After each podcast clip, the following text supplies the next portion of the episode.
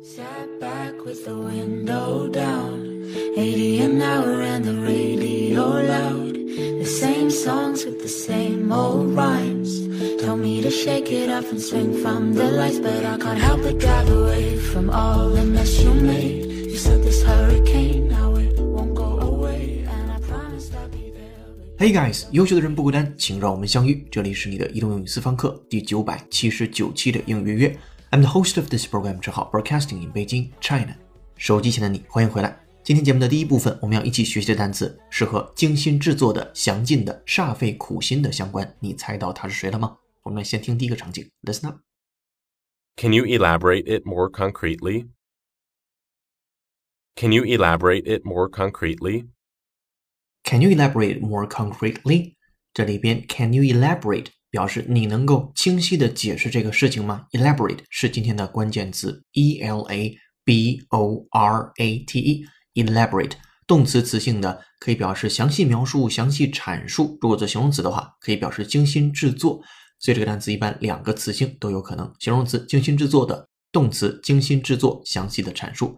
咱们再回到第一个场景里边说，Can you elaborate it more concretely？这里边 concretely 是一个副词，来自于形容词 concrete，表示实在的、具体的，同时也可以表示混凝土那个意思。好，所以第一个场景表示你能解释的具体一点吗？Can you elaborate it more concretely？我们来再听细节，先输入再输出。会员同学拿好讲义，跟读模仿原声 two times。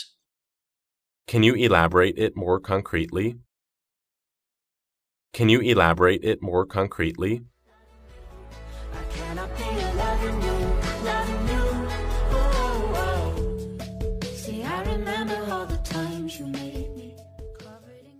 Alright，英语约只建议您跟读模仿母语者的朗读。如果你觉得跟着美国人读汉语是一件不靠谱的事情，那就千万别跟着中国人读英语了。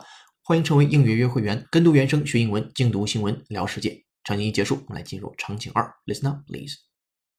The decoration has reached an extravagant degree of elaboration. The decoration has reached an extravagant degree of elaboration.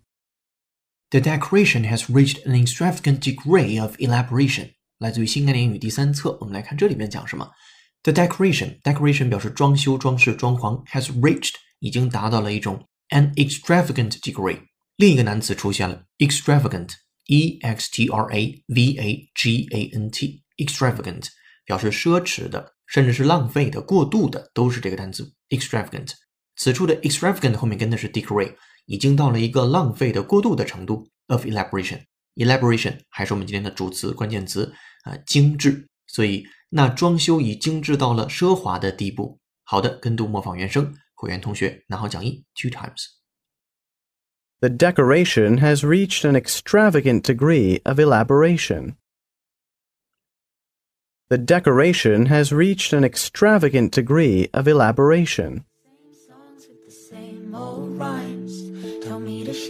off and swing from the lights, but I can't help but drive away from all the mess you made. You said this hurricane. Alright，场景二结束，我们来听听场景三。Attention please。 The scientists made an elaborate plan for landing a man on the moon. The scientists made an elaborate plan for landing a man on the moon. The scientists made an elaborate plan for landing a man on the moon。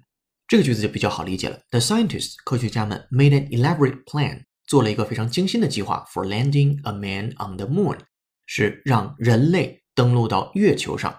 科学家们为人类登陆月球做了一个精心的计划。跟读模仿两遍起。 The scientists made an elaborate plan for landing a man on the moon. The scientists made an elaborate plan for landing a man on the moon. 好的，场景三结束，我们来回顾一下 elaborate 这个单词，它的拼写是 e l a b o r a t e，它的词根其实是 labor l a b o r 这个单词。elaborate 主要有两个词性，形容词表示精心制作的或者是详尽的，动词表示精心制作或者是详细描述。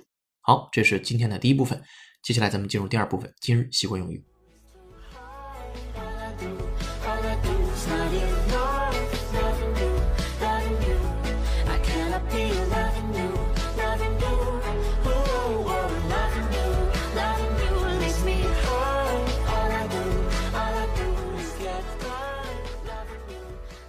今天的背景音乐是由 O Wonder 演唱的歌曲 Drive，感谢听友阿 C 阿 D 推荐。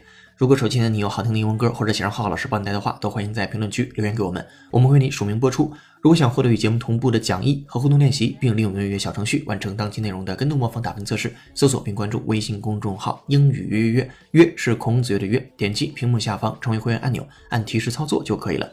限时优惠期，一杯咖啡的价格，整个世界的精彩。跟读原声学英文，精读新闻聊世界。这里是你的第九百七十九期英语约，做一件有价值的事儿，一直做，等待时间的回报。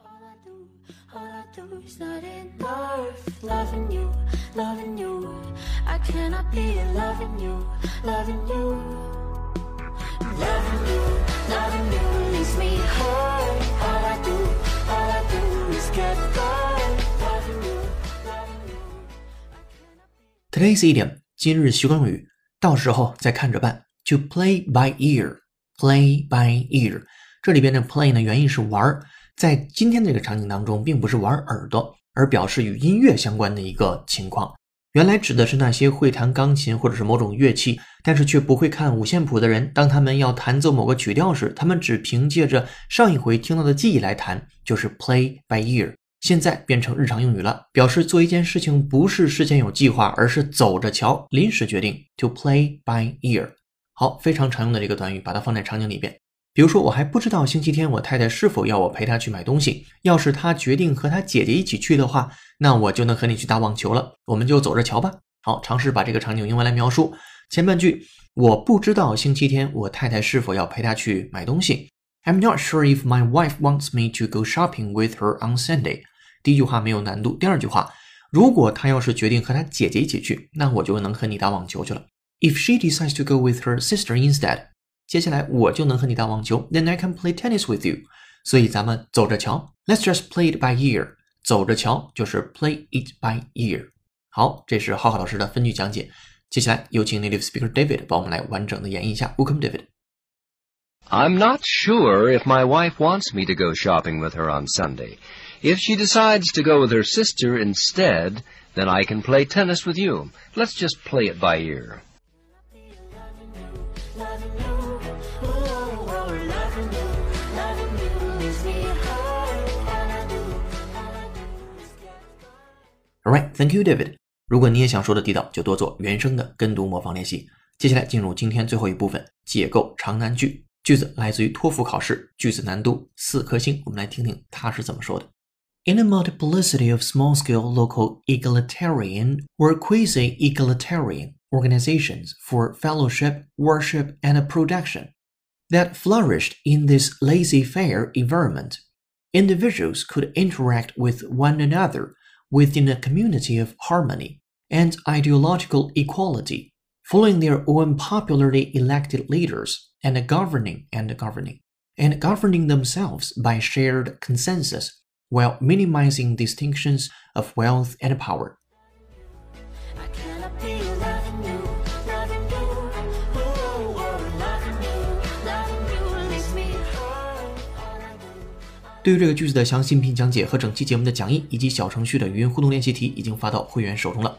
上期的造句作业是， 在机场和火车站之间有往返运输服务。There's a shuttle service between the airport and the train station.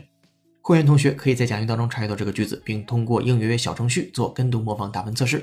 回答正确的幸运听众名单公布在今天应约约微信公众号文章结尾。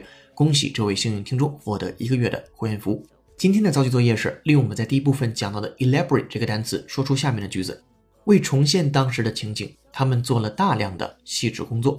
欢迎你在评论区留下本期作业的答案，期待下次的幸运听众就是你。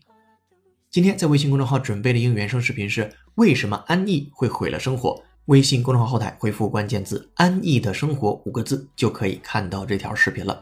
这里是你的移动英语私房课第九百七十九期的英语约成功。本期节目由有请文涛、小雨老师制作，陈浩、佳佳老师编辑策划，陈浩监制并播讲。今天节目就到这儿了，恭喜你又进步了。I'm broadcasting in Beijing, China. See you in the next episode. Bye. 哦，对了，别忘了帮忙点个赞，或者是打卡评论一下。下期见，拜拜。Love you.